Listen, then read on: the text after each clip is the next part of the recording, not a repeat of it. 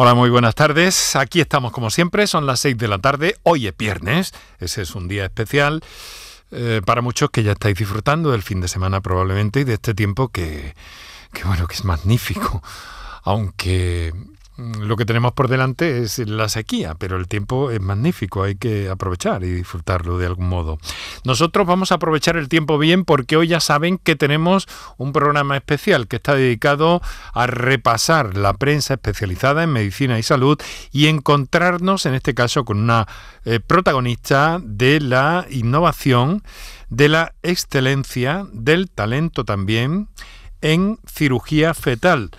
Eh, quiero que conozcan esta tarde todos nuestros oyentes a la doctora Francisca Molina, que nos va a acompañar en esta edición que llega hoy hasta las seis y media de la tarde. Muy buenas y muchas gracias por estar a ese lado del aparato de radio.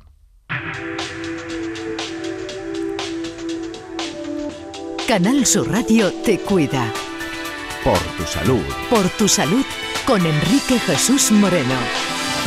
Así que vamos muy rápidamente. En un día como este también nos gusta siempre señalar que si están o van a estar en la carretera en los próximos eh, minutos o en las próximas horas, pues que por favor tengan muchísima precaución. Y nosotros aquí pues vamos muy rápidamente en busca de esos titulares de la prensa especializada en salud y de esa experiencia también de nuestra invitada, que como les he dicho es eh, muy particular. Fíjense que en la unidad que dirige, en el Hospital San Cecilio de Granada, eh, se han intervenido a 700 niños en los últimos años. A buena parte de ellos se les ha salvado la vida. En otras ocasiones se les ha eh, mejorado su situación tras el parto. En fin, un encuentro interesante que, que les daremos, de momento consideremos esto una avanzadilla, les daremos más referencias en este programa al trabajo de la doctora Francisca Molina. Ella misma dice Paqui Molina. Es conocida como Paqui Molina. Bueno, pues enseguida estaremos con ella. Son las 6 de la tarde y 7 minutos y momento ya rápidamente para saludar a nuestro ingeniero de captación de titulares en la prensa eh, médica. Paco Flores, buenas tardes.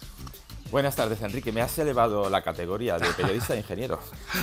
bueno, hombre, tampoco es eh, cuestión. Se puede ser muy bueno o muy malo en las dos cosas. Sí, sí, sí. sí, ahí no hay categoría posible.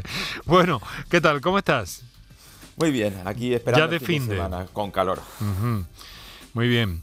Oye, pues vamos a empezar, como es lógico por el principio, ya dimos una reseña y nos ocupamos de ello en el programa y en algunos otros, y se ha sabido que una niña española de 13 meses se ha convertido en la primera persona en el mundo en recibir un trasplante de intestino en asistolia. Pues sí, Enrique, con apenas 13 meses de edad, ha sido la primera persona en el mundo que ha recibido un trasplante de intestino de un órgano procedente de un donante con parada cardiorrespiratoria. Este acontecimiento se ha llevado a cabo en el Hospital La Paz de Madrid. Ya lo hemos contado en otras ocasiones en este programa, ante la escasez de órganos procedentes de personas que han sufrido un accidente automovilístico, el trasplante en asistolia o con parada cardiorrespiratoria abre la puerta a muchas personas que estén esperando un órgano. Claro, siempre ha habido parada. La, diferencia está en que no se ha producido en el ámbito, en un ámbito hospitalario, ¿verdad, Paco? Esto es importante que... este, esta parada en asistolia o este lo que permite es tener oxigenados los órganos y poder trasplantarlos sin que sufran muchos deterioros. Bueno, pues son compuestos que se encuentran en la corteza de eh, los árboles, no sé si de todos, es capaz de matar a las bacterias resistentes a los antibióticos. Esto es un hallazgo. Mm. Sí, se llama la hidroquinina, que se encuentra en la corteza de algunos árboles. Enrique, podría inhibir, matar las cepas bacterianas. Sus propiedades antimicrobianas la convierten en una candidata potencial para futuras investigaciones clínicas. Un nuevo estudio realizado por científicos de varias universidades de Tailandia ha demostrado la eficacia de la hidroquinina. Hasta ahora se ha utilizado para luchar de forma eficaz contra la malaria en humanos. Las bacterias resistentes a los medicamentos se producen en casi 3 millones de infecciones al año y son responsables de 35.000 muertes de, en todo el mundo. Bueno, pues sí, es un grave problema y en este sentido este apunte que nos da supone un, avance y en los árboles hay una gran riqueza. Y bueno, no olvidemos que la aspirina procede de un árbol, ¿no? De un sauce. Exacto. Eso es. Bueno, vamos a ver. eh, eh, un reciente trabajo que echa por tierra la creencia de que comer huevo en exceso supone problemas para eh, el organismo, para el colesterol en concreto. Todo lo contrario, Sí. es bueno para nuestra salud coronaria. Mm. Lo hemos escuchado, es verdad, hasta Sí. la saciedad. Comer demasiado huevo es perjudicial para la salud, ya que puede disparar los niveles de colesterol, nos han dicho siempre nuestros padres. Sin embargo, un reciente estudio publicado en la revista científica de American Journal of Medicine eh, indica todo lo contrario, Enrique, y asegura que comer más de uno al día puede ser beneficioso para nuestro corazón, ya que ayuda al riesgo sanguíneo y a las arterias principales. ¿Y a qué se debe esto? ¿A qué, a pues qué? a su alto valor proteico, porque un huevo tiene 113 kilocalorías aproximadamente, con una proteína de alta calidad, casi no posee hidratos de carbono y de sus grasas, Enrique, la mayor parte son monoinsaturadas y se concentran en la yema de huevo. Además, es un alimento Sí. ri- Sí, eh, rico en hierro, zinc, fósforo, potasio, calcio e infinidad de vitaminas. Pero que digo yo que esto no podía haberse visto antes. Si Se ha fuese visto por ahora, ¿no? investiga- por tanta investigación no sabríamos Sí, estas cosas. Sí, sí, sí, sí. Bueno, pues eh, vamos con una cosa que nos da paso para nuestro encuentro con, eh, con nuestra invitada esta tarde, con la doctora Francisca Molina. Una terapia celular que corrige antes de nacer la lesión de tres bebés con espina bífida. Sí, se trata del primer tratamiento de espina bífida del mundo que combina cirugía con células madre. Una terapia celular practicada durante el embarazo ha logrado que tres bebés con espina, bífida hayan nacido sanos. Lo han logrado un equipo del Davis Health Medical Hospital de California. Este innovador tratamiento, único en su género, combina la cirugía con las células madre. Se administra mientras el feto aún está desarrollándose en el útero de la madre y podría mejorar los resultados de los niños con este defecto congénito. En España, entre 8 y 10 de cada 10.000 recién nacidos vivos presenta alguna malformación del tubo neural, de los cuales más de la mitad, Enrique, de ellos están afectados por la espina bífida. El diagnóstico se lleva a cabo mediante una ecografía y ahora lo, lo- Mm. lo contará la doctora. Que sí, porque además la doctora es especialista en ecografías eh, también, necesario para luego abordar esa cirugía fetal que nos parece tan alucinante. Antes de que la saludemos, Paco, vamos a hacer un descansillo con unos consejos de nuestro anunciante y enseguida entramos en esa materia. Por tu salud. Aquadeus, ahora más cerca de ti, procedente del manantial Sierra Nevada, un agua excepcional en sabor, de mineralización débil que nace en tu región. Aquadeus Sierra Nevada es ideal para hidratar a toda la familia y no olvides tirar tu botella al contenedor amarillo. Aquadeus, fuente de vida, ahora también en Andalucía. Si buscas vehículos de ocasión kilómetro cero y seminuevos, esta es tu mejor ocasión. Llega el Salón del Motor de Ocasión de Sevilla del 28 de octubre al 1 de noviembre en Fides. Las principales marcas y modelos en un único espacio. Recuerda, si quieres cambiar de vehículo, del 28 de octubre al 1 de noviembre en Fides, tu mejor ocasión. Enrique Jesús Moreno. Por tu salud. En Canal Sur Radio.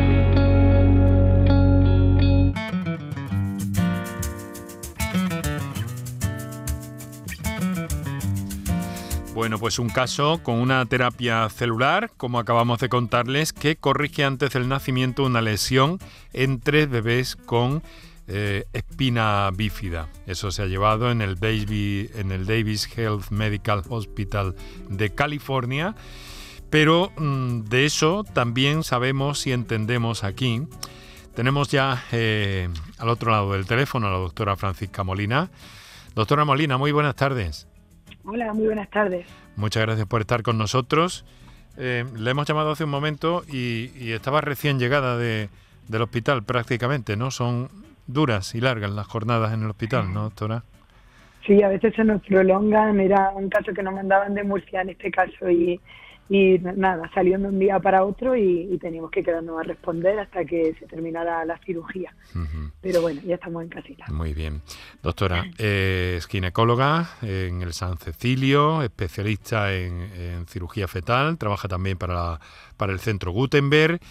Y eh, bueno, le hemos dicho ya a los oyentes que eh, su experiencia en este campo que le ha llevado a intervenir a, cerca de 700 niños ya, creo que son, en los últimos años, y a muchos de ellos les ha salvado la vida, ¿verdad?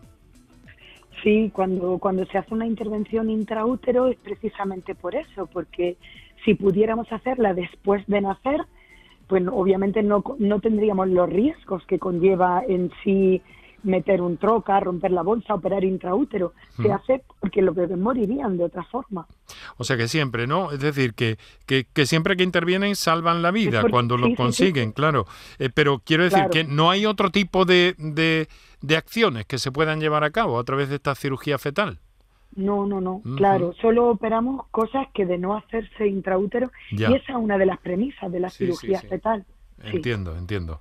Bueno, la doctora Francisca, como les digo, ha realizado más de 700 intervenciones. Eh, doctora, nos acompaña Paco Flores, a quien usted conoce, y quiero eh, que Paco precisamente nos trace un breve perfil de su larga e importante trayectoria. Paco. Pues sí, vamos a intentar resumirlo. La doctora Francisca Molina García, conocida también con Paqui, es natural de Torre Perogil, de Jaén. Estudió medicina y cirugía en la Universidad de Granada y la especialidad en ginecología y obstetricia en el Hospital San Cecilio de esta ciudad andaluza. La subespecialización en cirugía fetal en el Hospital Universitario King College de Londres y ha realizado más de 2.000 ecografías de alto riesgo cada año. Ha realizado también más de 700 procedimientos de cirugía y terapia fetal y más de 4.000 procedimientos invasivos de diagnóstico prenatal. La Agencia de Calidad Sanitaria Andaluza la evaluó en 2010 y le dio el nivel de excelente, en que mm. no podía ser menos. Bueno, y además es profesora en la Universidad de Granada, ¿verdad? Y en otros eh, marcos donde también imparte y transmite y comunica su conocimiento, ¿verdad, doctora? Sí, sí, en la universidad soy colaboradora, no mm. profesora titular. Colaboradora, pero bueno, profesora. sí, no nos gusta ponernos méritos. Pero con todo ese trabajo lo que me extraña es que haya logrado llegar a casa un poco antes de las seis de la tarde, doctora. Pues sí, hoy no estábamos de guardia, el domingo, el domingo, que, que ya nos tocará. Eh, hemos comentado con Paco, em, doctora, em, sobre eh, ese comentario que hemos hecho, ese titular, a, proposición, a propósito de una terapia celular que corrige antes del nacimiento, por tanto es una intervención de las que usted mm, mm, suele realizar, en tres bebés de espina bífida, ha sido en California. Eh, ¿Tiene usted algo que, comentarnos a propósito de todo esto? Eh, pues sí, la verdad que la terapia fetal esta es una de las pocas donde el bebé no moriría si no se interviene intraútero, pero sí que el hecho, y se ha sido demostrado recientemente, y el estudio lo hicieron sí los americanos, que mejora el pronóstico eh, del hecho de cerrar el defecto del tubo neural intraútero versus si se nace el bebé y se opera después de nacer. En España se operan muy poquitos centros y de hecho porque se necesitan muchos recursos. De todas las cirugías que nosotros hacemos, que son muchas, esta en concreto, el sitio donde mejor se concentran los resultados y la terapia es en Barcelona, ¿eh? porque, porque son muy pocos casos al año los que se operan, pero se ha avanzado mucho en algo que que ya se llevan años, se llevan 20 años intentando esta terapia y, era muy experimental, pero desde los últimos años ha habido muchos avances técnicos y ya sí que mm, se ha conseguido llegar al punto donde compensa operar intraútero porque mejora el pronóstico de los bebés luego nacidos después de nacer. Interesante. Paco. Doctora, ¿cuáles son las principales patologías que usted corrige dentro del vientre de, la madre? Sí, sí, hay muchas más comunes. Hay, lo que hacemos es mm, son procedimientos pequeños, porque la idea es que si, que si el bebé dentro del útero no va a morir y puede ser operado después de nacer, eso es lo mejor. Pero cosas dentro de la barriga donde moriría de no intervenir son sobre todo anemias severas, que hay muchas causas de anemia donde transfundimos. Entonces se trata de, de poner concentrado de matías o de plaquetas o poner tubos de drenaje sobre órganos que están bloqueados, como puede ser la vejiga o llenos de líquido, como puedan ser los pulmones. Lo que hacemos es hacer que ese órgano, a través de ese tubo de drenaje o esa pequeña operación, pueda desarrollarse con normalidad para que el bebé nazca luego, eh, posteriormente, en mejores condiciones. O una muy común, muy común es en gemelos, que hay un tipo de gemelos que comparten la placenta y separamos literalmente los vasos que unen eh, las conexiones de esa placenta para que cada uno eh, pueda vivir con su flujo y no le esté donando sangre al otro. Es una cirugía que hacemos muy común.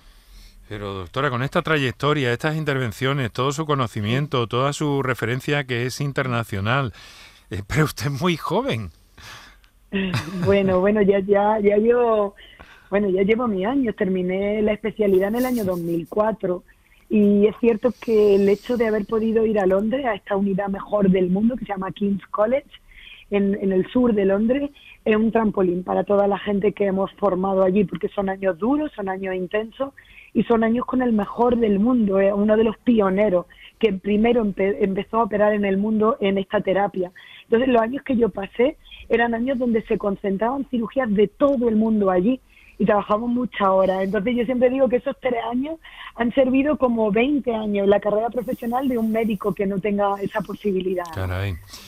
Eh, ¿Y usted por qué decidió eh, dedicarse a este área de la ginecología, doctora? Todos son coincidencias, ¿eh? Yo siempre digo, como decía tu caso, que la inspiración te tiene que pillar trabajando, ¿no? Pues a mí me pilló una casualidad, obviamente trabajando, gracias a que en mi tiempo libre durante residente quise hacer una tesis con una profesora de la universidad, que esa profesora me mandó a Inglaterra y, y después de conocer eh, algunos colegas de Inglaterra surgió lo de ir de visitante a este centro que os refiero, al King's College, que otro catedrático muy importante de Granada, eh, ya retirado pero muy presente en mi vida, don Luis Navarrete, pues me hizo el contacto para ir y visitar. Y y visitando eh, los conocí y, por supuesto volví a Granada a terminar la especialidad y, bueno, me pasé varios meses, me ofrecieron trabajo allí, ya un poco por, por conocerme y, eso, pues por casualidades, por la tesis, por gente que conocía en Londres estos centros y por ir de visitante y apasionarme absolutamente. Debió ser tentadora esa oferta, ¿no? Sí, sí, mucho, mucho. Nunca, nunca hubiera pensado, ¿eh? Yo yo, como siempre digo, soy una chica de pueblo, mi familia no son médicos, no había tenido ¿no? esa vocación en, la casa y fue ir descubriéndolo poco a poco. Pero la verdad que eso, por distintos motivos, descubrir esta unidad y ver, la primera vez que vi un feto en la cámara, en la tele, viéndolo de verdad en la barriga y cómo se podían hacer estas cosas, mm, fue muy emocionante y ahí sí que descubrí la pasión de, en este claro Que sí, claro que sí.